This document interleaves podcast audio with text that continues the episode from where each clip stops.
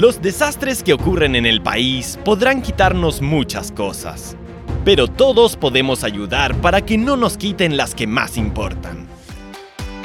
Tú también puedes aportar tu grano de arena, porque todos suman.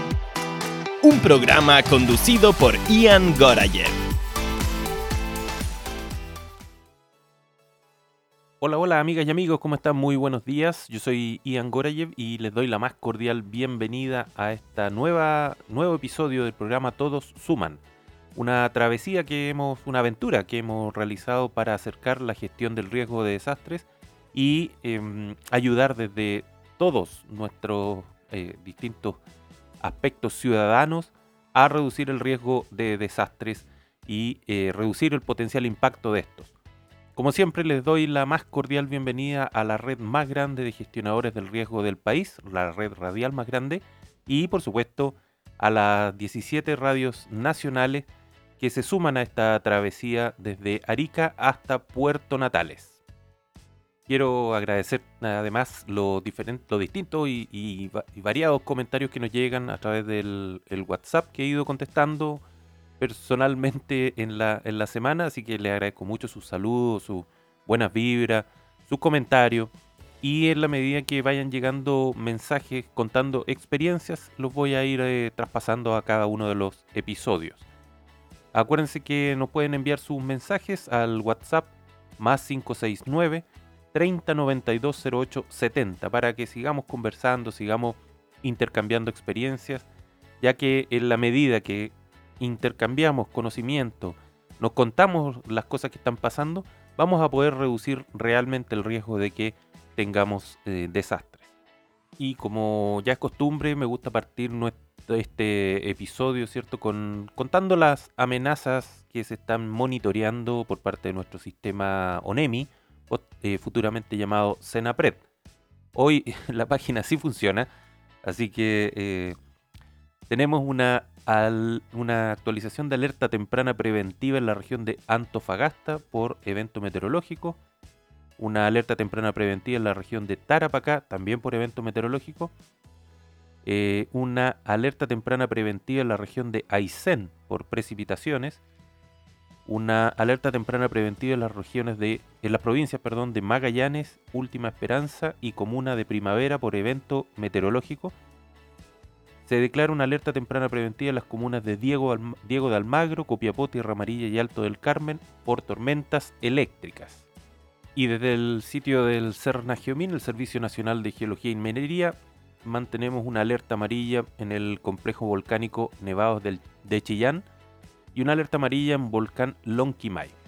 En este episodio quiero, quiero tocar dos temas en particular, que son dos proyectos que se están tramitando en el Congreso con diferentes urgencias, por supuesto, pero que de alguna forma inciden en la gestión del riesgo de desastre o la gestión de riesgos, tal como están planteados, y que son interesantes de, debatir.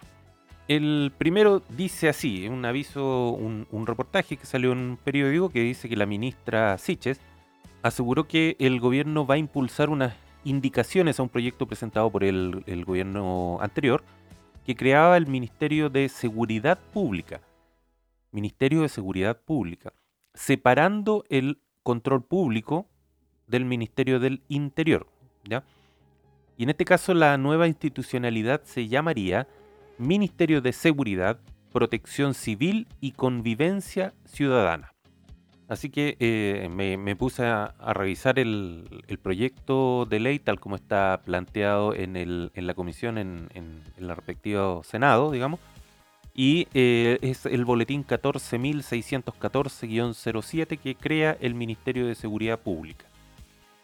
Al leerlo, obviamente, todos los esfuerzos van orientados hacia un mejor sistema de seguridad pública, tal como lo, plantea el mensaje pero separado de la función política, lo cual a mi juicio creo que es un, acierto tremendo en el sentido de separar el componente político de otros componentes más técnicos, más específicos, como en este caso la seguridad.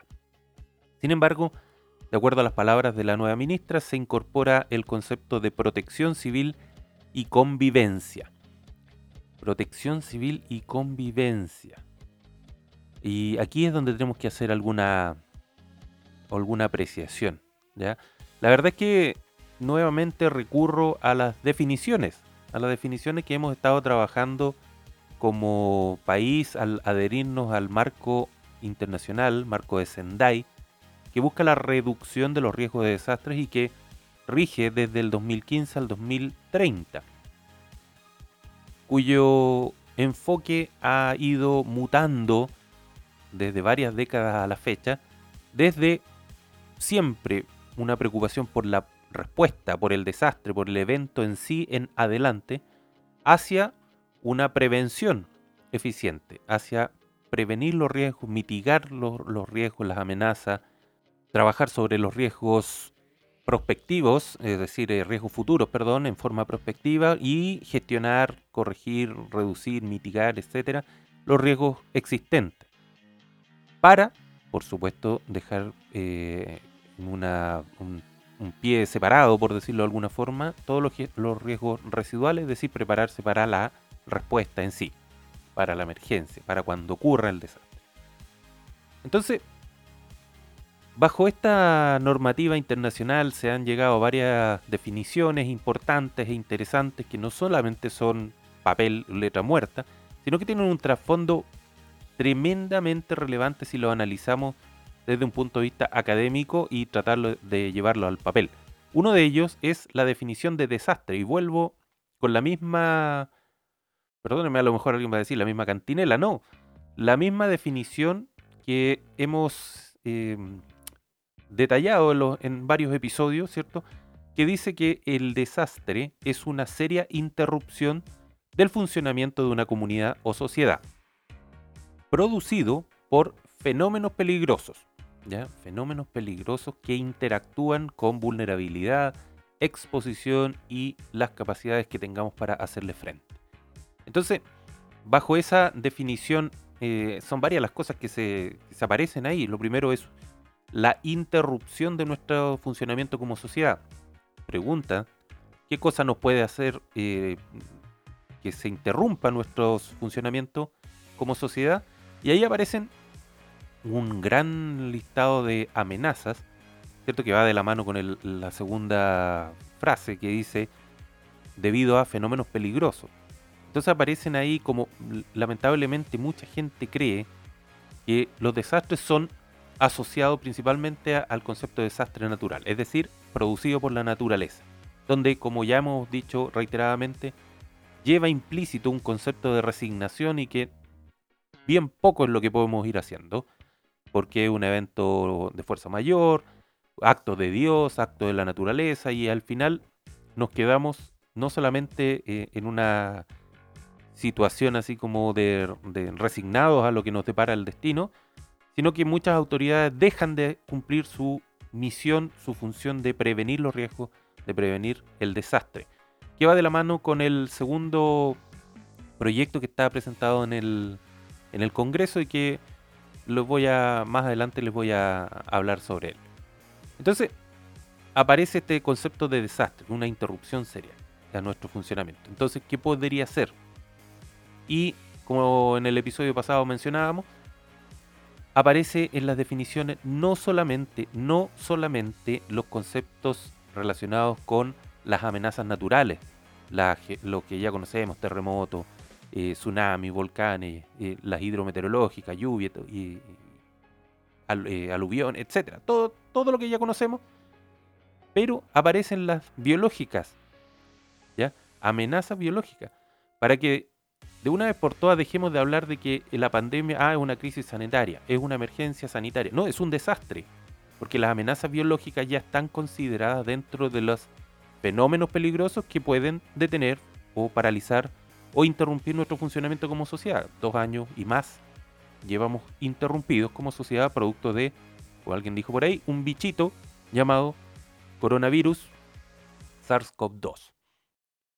Pero también aparece como elementos potenciales de interrumpir nuestra sociedad, nuestro funcionamiento a los conflictos.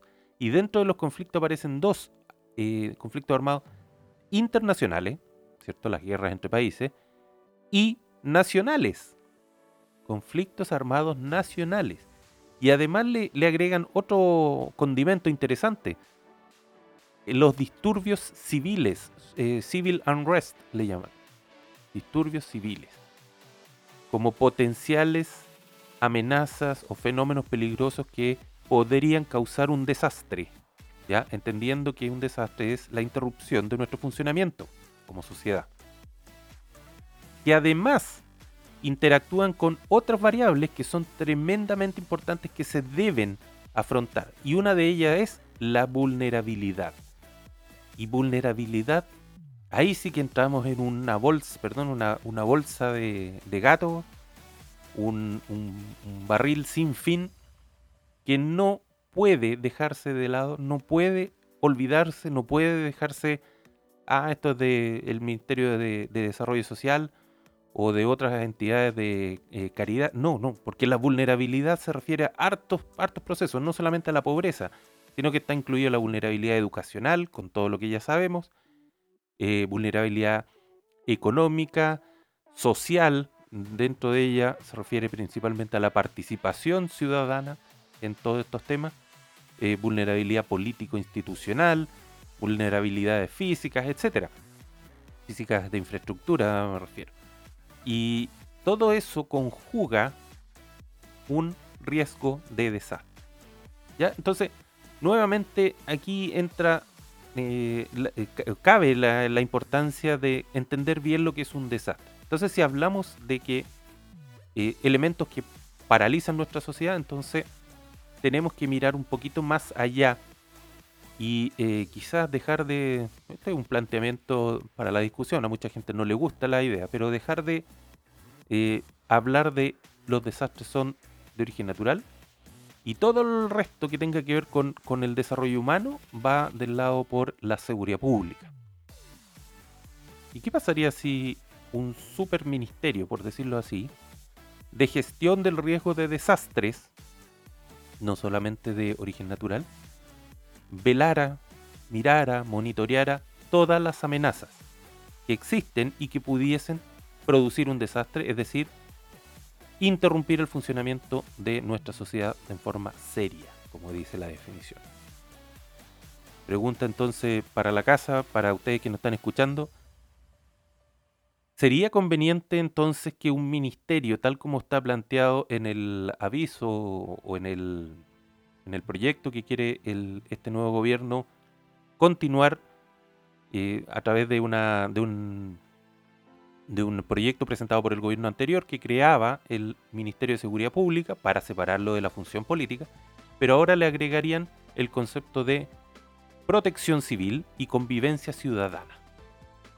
Eh, tres aspectos que en teoría son distintos, pero si nos vamos a la real definición de desastre, van de la mano debiesen ser muy, eh, eh, debiesen estar muy relacionados y debiesen abordarse de la misma forma integral y no por separado, mi opinión. Entonces, les dejo la pregunta, ¿debiese este nuevo ministerio que se quiere crear, eh, voy a, voy a, voy a abrir un paréntesis primero, creo que concordamos que es muy bueno que la función política, ¿cierto? Ya hemos visto eh, todas las diferentes amenazas políticas que tienen los gobiernos, que desafían la institucionalidad, la gobernabilidad, etcétera, y que son eh, una serie de relaciones político-partidistas incluso, que tiene que ver con el funcionamiento del programa de gobierno, ¿cierto? De las distintas comisiones, de los distintos eh, proyectos, programas, etcétera, que son meramente políticos. Entonces, separar la función política de la función seguridad, la, función protección civil o gestión del riesgo de desastre, como está enfocada actualmente, eh, la convivencia ciudadana o las incivilidades que a veces eh, también se, se, conocen, creo yo que es una buena idea, ¿ya? Creo yo. Cierro paréntesis.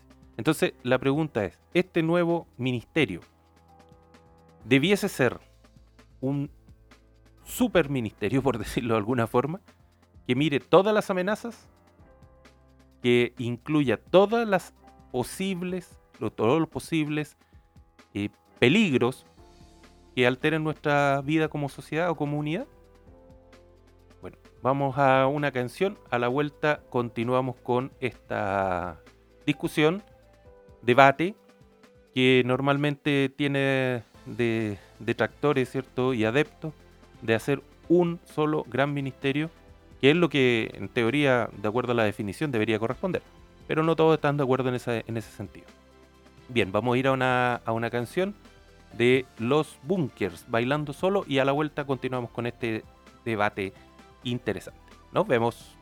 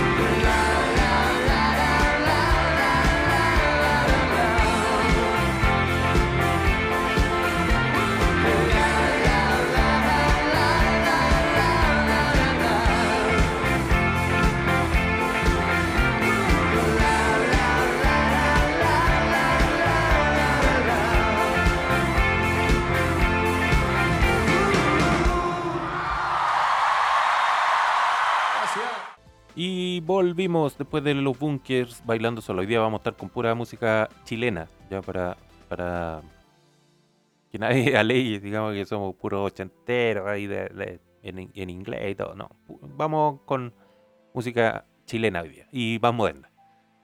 Bueno, acuérdense que estamos en el WhatsApp más 569-08, eh, perdón, más 569 3092 0870 más 569 3092 0870 para eh, conocer su opinión respecto a esta pregunta que acabo de lanzar antes de la canción. Este super ministerio, ya que la ministra Siches eh, menciona que quiere retomar un proyecto que había presentado el, el gobierno de Sebastián Piñera para cambiar, separar la función política de la función de seguridad creando un Ministerio de Seguridad Pública, pero este gobierno le agregaría el concepto de protección civil y convivencia. Y em, no puedo dejar de, analizar o, reflexionar un poco sobre el concepto de protección civil. Nuestro ordenamiento nacional, desde el año 2002 principalmente, con el Plan Nacional de Protección Civil, buscaba, tal como lo señala la, definición, ¿cierto? Que es un sistema por el cual cada país proporciona protección y asistencia ante cualquier tipo de desastre o accidente relacionado con esto, ¿cierto? Así como la salvaguarda de los bienes y el medio ambiente.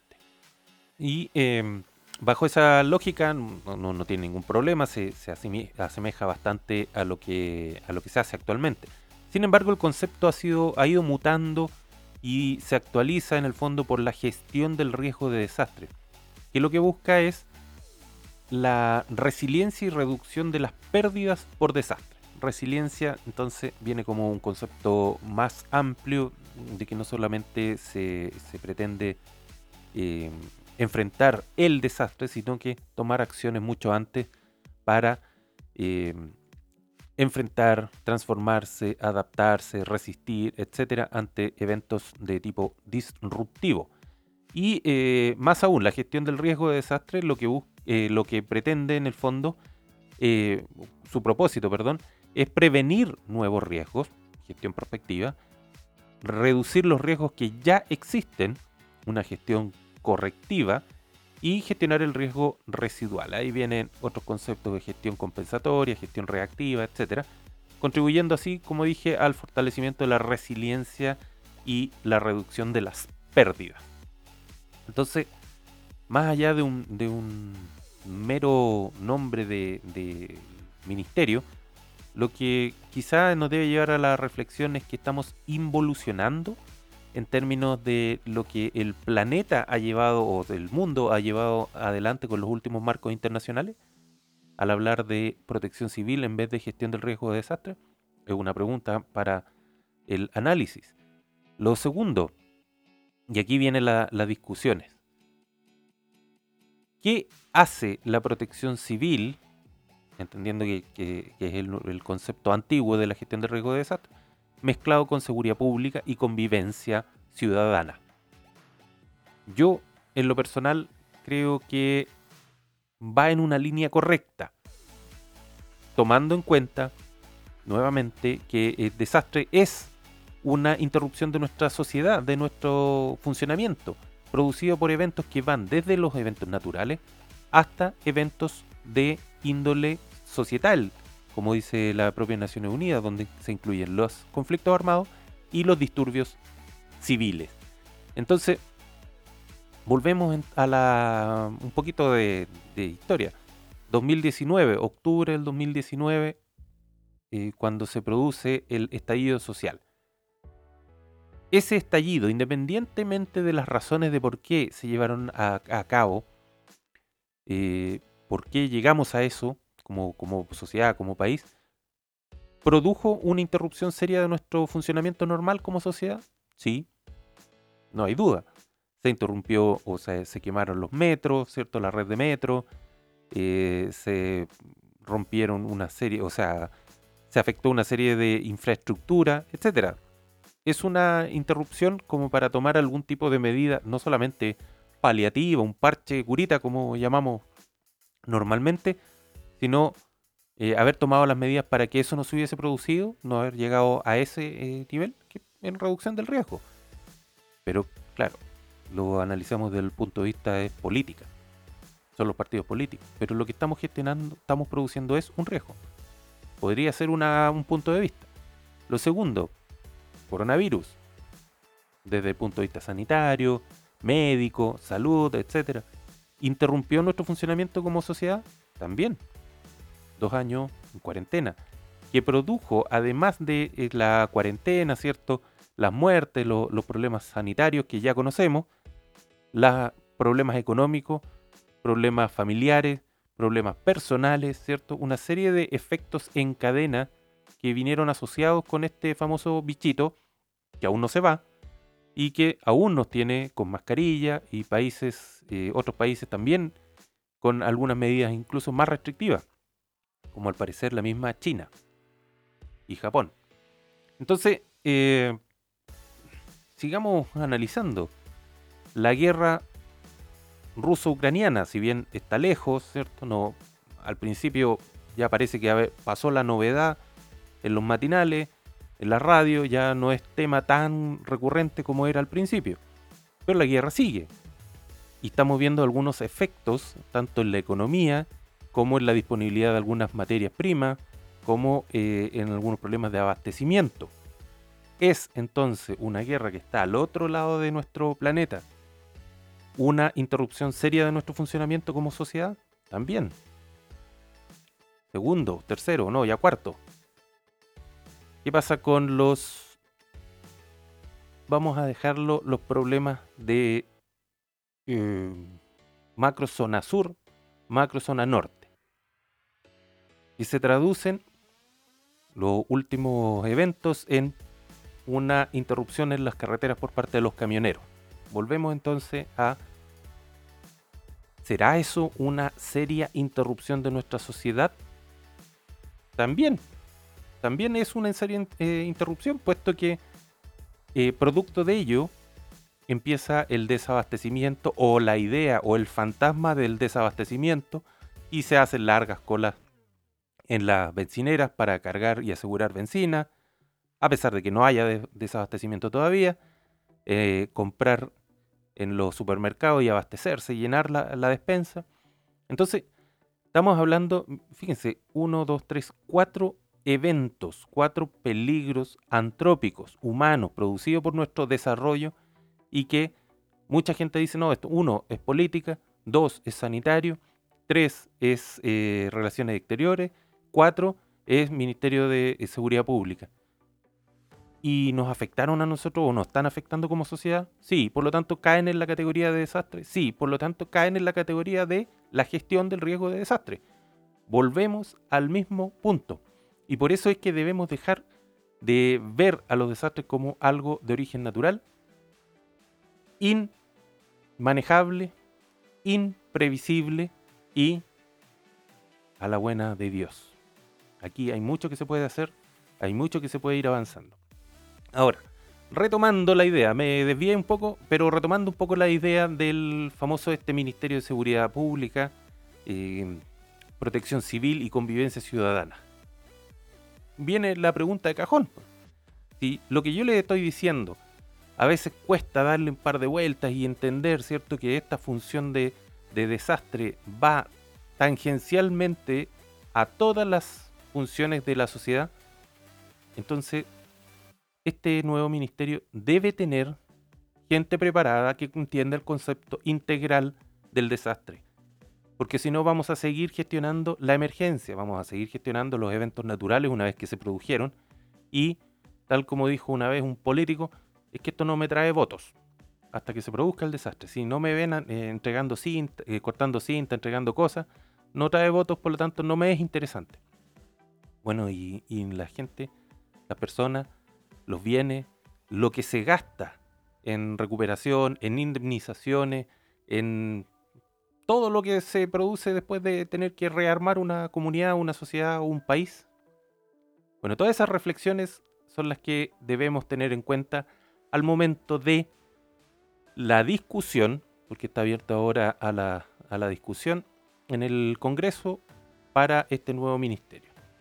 Yo insisto, mientras más gente entienda que es un desastre y que tenemos que integrar todos los posibles peligros que las mismas Naciones Unidas define, son más de 300, en un solo sistema que sea capaz de monitorear, actuar en prevención en todos los aspectos de nuestra sociedad. Bueno, nos vamos, hoy como siempre se me pasa volando la, hora, vamos eh, con una canción, esta vez de... Aquí estamos en las perillas. Francisca Valenzuela, Afortunada.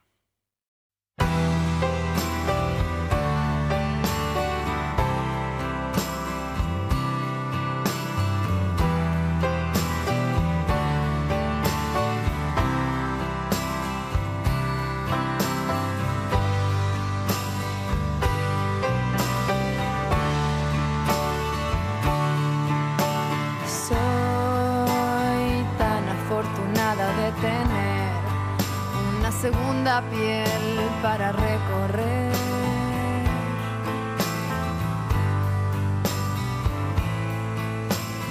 Contigo nacen las caricias y palabras, nuestra verdad, nuestro lugar. Conozco tu boca como mis manos.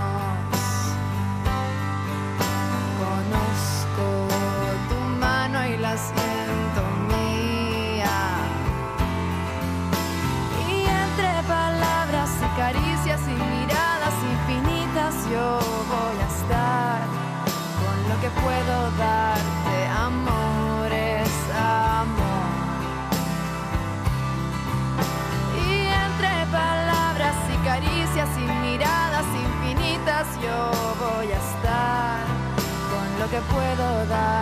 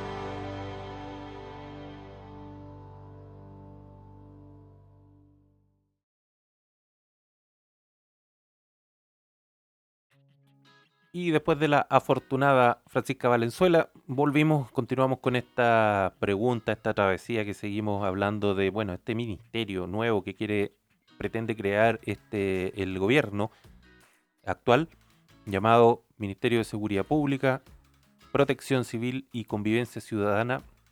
Eh, lo primero, ¿están de acuerdo? ¿Estás de acuerdo con que sea, se separe primero la función política de otras funciones? Y lo segundo, ¿está bien el nombre? Está bien separar tres funciones que en la teoría, eh, la definición de desastre de Naciones Unidas engloba todas estas eh, diferentes aristas, por, por decirlo de alguna forma? ¿O tenemos que seguir en la lógica de que los desastres son naturales y todo el resto tiene que ver con seguridad pública y protección a las personas? Mm, Una discusión larga. Creo que es muy interesante, pero tenemos que abordarla desde, desde una perspectiva holística, holística, eh, integral, en todos los distintos eh, eh, ministerios, servicios, aspectos de, nuestra, de nuestro Estado. Recuerdo entonces que el WhatsApp más 569 3092 0870 está a su disposición. Envíenos un mensaje y, sigamos hablando sobre este nuevo ministerio que a mi juicio va en un buen sentido, pero hay que perfeccionar, hay que pulir algunos detallitos, sobre todo de las competencias de las personas que van a tener a cargo este nuevo sistema, del ministro que debería tener a cargo este nuevo sistema, que si está separándose de la función política, por lo tanto el ministro debería ser alguien de un perfil más técnico, creo yo. Y dejando ese tema para el análisis personal, ¿cierto? Y después poder, ojalá, participar en los, debates en el Congreso, porque está en este momento abierto a, las indicaciones. El segundo proyecto que yo quería mencionar es una moción que se eh, presenta ahora en mes de fines de abril, eh, mes de mayo, que dice así: proponen tipificar como nueva causal de notable abandono de deberes que alcaldes mantengan en el tiempo situaciones de riesgo y o peligro para la población de la comuna. Tan tan o chan chan, como queramos eh, decirlo, ¿qué significa un- una moción de esta, eh, de esta índole cuando decimos notable abandono de deberes donde aparecen situaciones de riesgo y o peligro? Si lo leemos eh, un poquito más en profundidad, por lo menos el, aviso que, que aparece en un diario, dice que eh, se busca modificar la Ley Orgánica Constitucional de Municipalidades, la famosa LOC, para eh, dejar como una nueva causal de abandono de deberes la no respuesta de alcaldes a problemas comunales de los que ya han sido informados. Dice más adelante el proyecto que tiene eh, presente la relevancia que tienen los alcaldes en respuesta a informes o denuncias de situaciones de riesgo o peligro que puedan afectar a la comunidad y que adopten medidas correspondientes para abordar dichas problemáticas. Entonces eh, dice que resulta necesario tipificar la falta reiterada e injustificada de respuesta o de acciones concretas permitidas en la esfera de sus competencias legales dentro del notable abandono de deberes. Eh, dice que el, concreto, en concreto, perdón, el artículo 60 que se quiere eh, agregar, dice que existirá notable abandono de de deberes eh, en aquellos casos en que el alcalde no dé respuesta ni adopte acciones concretas de manera reiterada e injustificada en relación a requerimientos, informaciones recibidas, bla, bla, bla, bla, bla, bla, bla, referentes a materias de seguridad y orden público, manteniendo el tiempo dichas eh, situaciones de riesgo o peligro para la población de la comuna.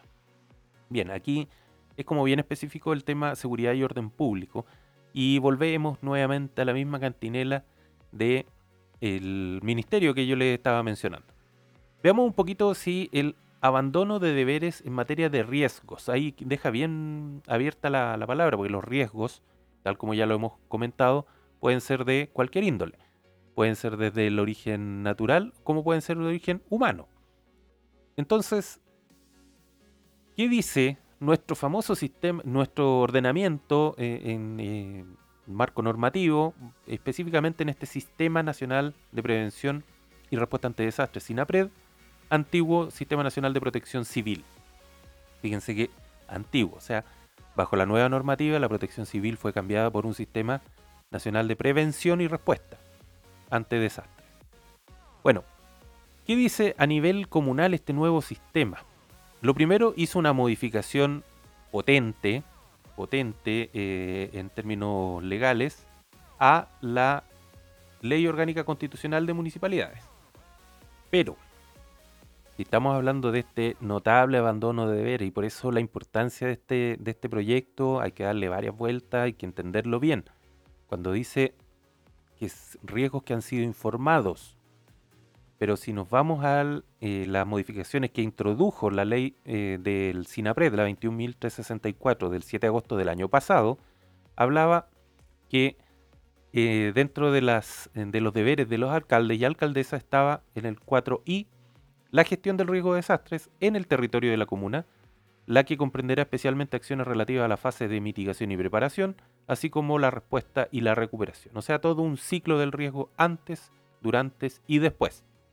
Después en el artículo 15 dice que tendrá que crearse, el, perdón, el 15 y el 26, entre los dos habla que tendrá que crearse una nueva unidad llamada la Unidad de Gestión del Riesgo de Desastre.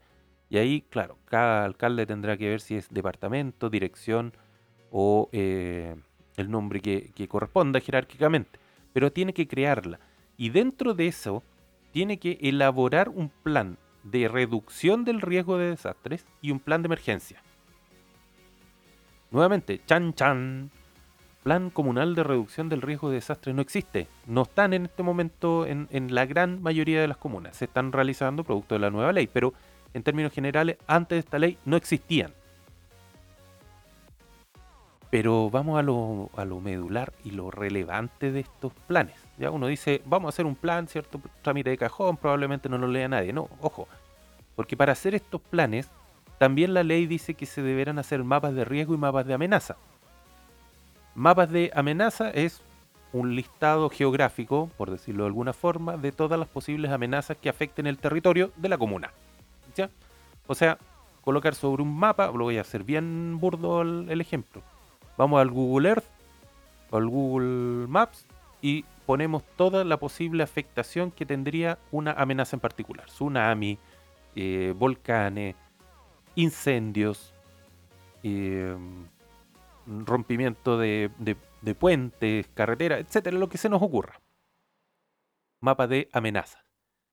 Pero esa, como ya hemos hablado de la función del riesgo, tendríamos que sobreponerle o, superponer capas, por ejemplo, de eh, dónde está ubicada la, ciudadanía en términos de exposición, algunos conceptos de vulnerabilidad y ahí se va, se va configurando un mapa de riesgos. Sobre esos, esa información que sí se le está entregando a los alcaldes, ojo con eso, es porque dice el notable abandono de deberes por información que ya se, le, eh, se haya puesto en su conocimiento. Entonces, si se hace un mapa de riesgo, es información que está en su conocimiento, por lo tanto, deben ser incluidas en los planes de, reducción del riesgo y el planes de emergencia. Por lo tanto, ah, y además, perdón, en los PLADECO y en los procesos de ordenamiento territorial. PLADECO, Plan de Desarrollo Comunitario, eh, Comunal. Por lo tanto, aquí aparece una serie de información, datos, antecedentes que están poniéndose en la mesa a los alcaldes y alcaldesas. ¿Se fijan la gravedad de la. De, o sea, no la gravedad. Lo potente del mensaje que se está tratando en este proyecto? Porque si es eh, notable abandono de deberes, no tomar acciones sobre información que ya tienen, que se les ha dado, informes, reportes, etcétera, o denuncia, ¿qué pasa entonces con el mapa de riesgo que es información territorial? Realizada por expertos de academia, asesores, consultores, etcétera, y organismos técnicos, y, que eh, evidencian riesgos, que evidencian amenazas a la población y que en el fondo van a dar cuenta de qué acciones hay que tomar para reducir esos riesgos. Por supuesto, si no se tomaran las acciones sería entonces un notable abandono de deberes y ahí vamos a entrar en un una caja de Pandora, una bolsa de gatos, un lo que quieran, un bolso de payaso, una bolsa de payaso, como, como dice, porque es tan grande el espectro de cosas que abarca la gestión del riesgo de desastre que requiere que esta famosa unidad de gestión del riesgo de desastre no sea, primero, no sea tomada a la ligera, segundo, sea potenciada, poblada o tripulada, como también se dice, por personas con conocimientos, con capacidades eh, técnicas, profesionales, pero también capacidades, habilidades blandas, trabajo en equipo, una serie de, actividades, o sea, de competencias para poder hacer y, o llevar a cabo procesos de reducción de riesgo. Justamente para evitar todos estos problemas que ya hemos analizado, que es la afectación a las personas, la pérdida de vida, eh, bienes y medio ambiente. Entonces, se nos abre una tremenda posibilidad, si vemos el vaso medio lleno, para que trabajemos, apoyemos y funcionemos como una sociedad mancomunada en la lógica de la corresponsabilidad en la materia de gestión de riesgo de desastre. Bueno, vamos a, dejar, eh, una, va a ser una pausa nuevamente, vamos a ir con una última canción para el último bloque con Nicole. Hoy. Nos vemos a la vuelta. Chau.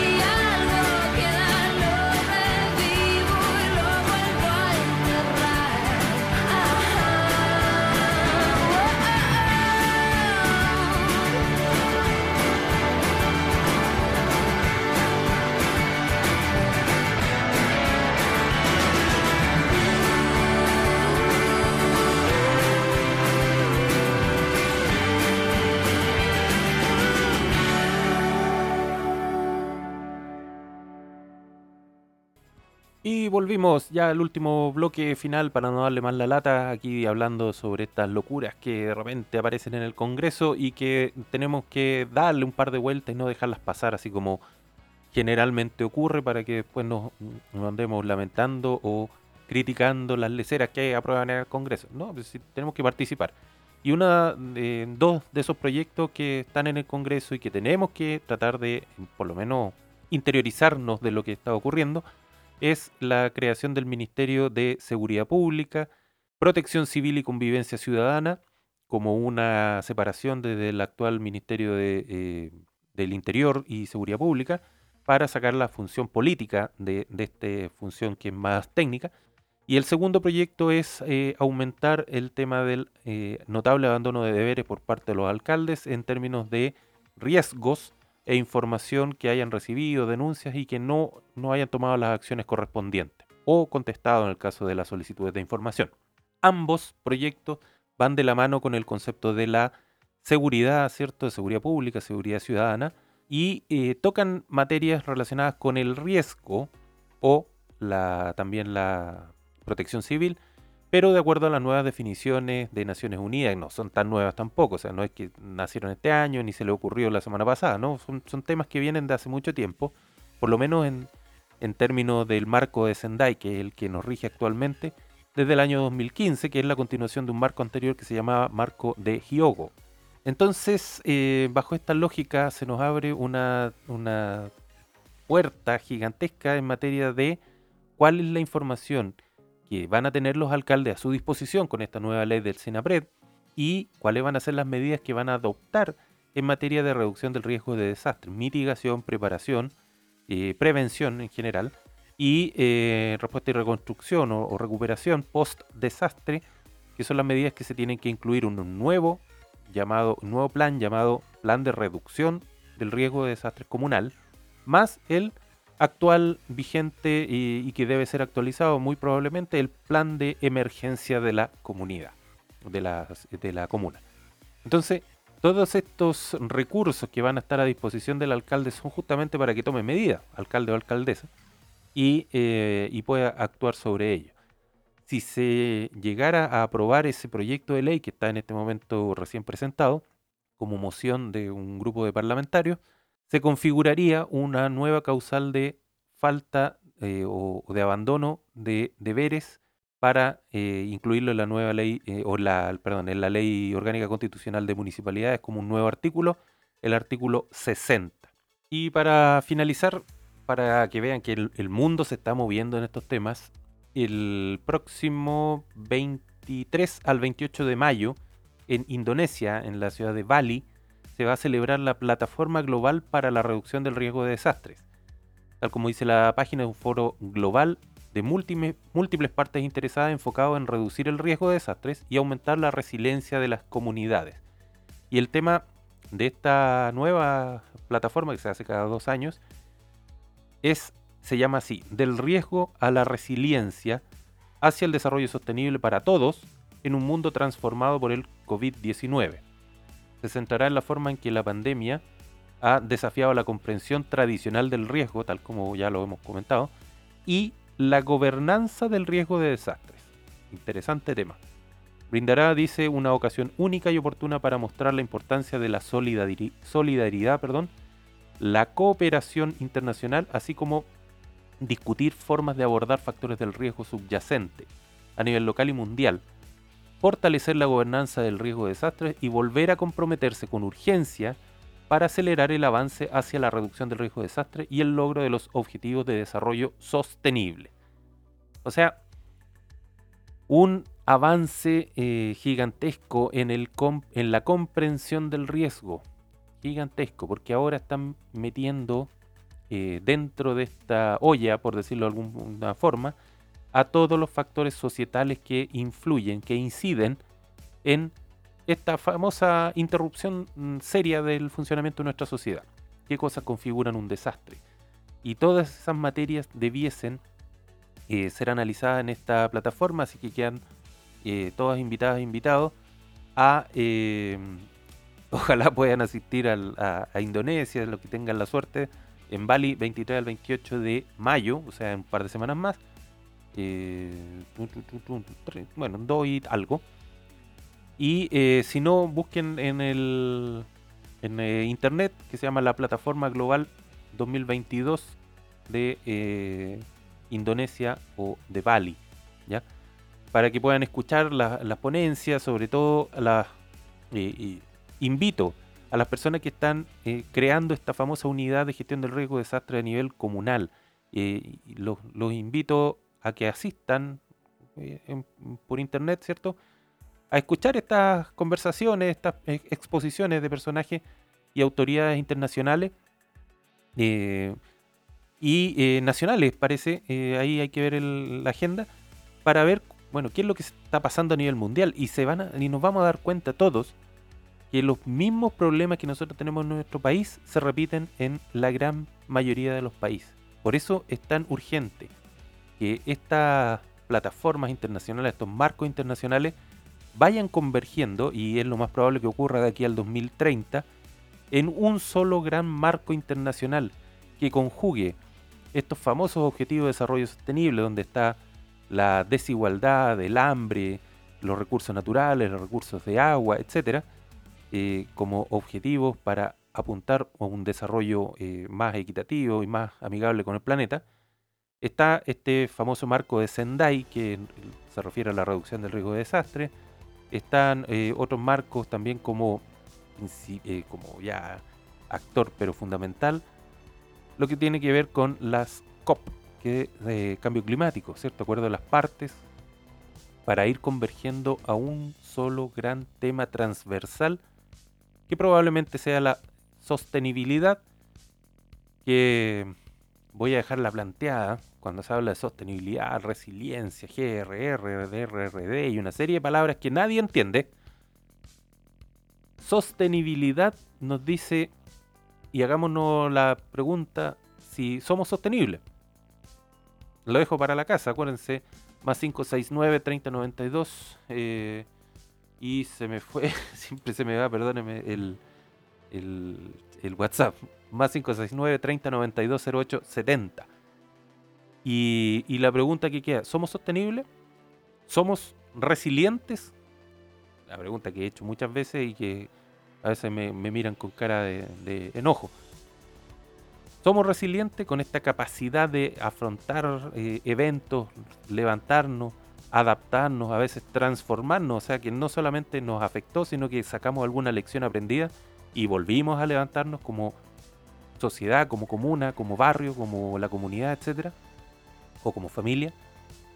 Y somos sostenibles, es decir, que estamos consumiendo o estamos viviendo, por decirlo así, con los recursos que tenemos disponibles, recursos naturales principalmente, para eh, nuestro consumo, sin consumirnos todos los recursos que eh, van a necesitar las generaciones futuras para, para vivir. Es decir, hipotecando el planeta para eh, llegar a un punto en que las siguientes eh, generaciones ya no van a tener recursos. ¿Somos sostenibles? Para allá apunta todas estas temáticas de cambio climático, desarrollo sostenible, objetivo de desarrollo sostenible, gestión del riesgo de desastre, hábitat, etc. ¿Ya?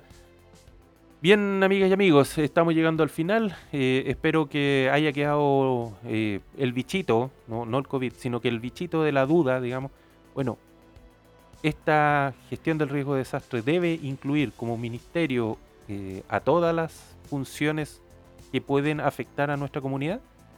¿O seguimos por la senda de separar los conceptos y dejar todo lo que tenga que ver con un desastre de origen natural principalmente, por un lado, por un carril, y por el otro todo lo que tenga que ver con la seguridad ciudadana, la seguridad humana? Bueno, un gran abrazo, que tengan un buen fin de semana y nos vemos en la próxima el próximo episodio. Chao, que estén muy bien. Los desastres que ocurren en el país podrán quitarnos muchas cosas, pero todos podemos ayudar para que no nos quiten las que más importan. Tú también puedes aportar tu grano de arena, porque todos suman. Un programa conducido por Ian Gorayev.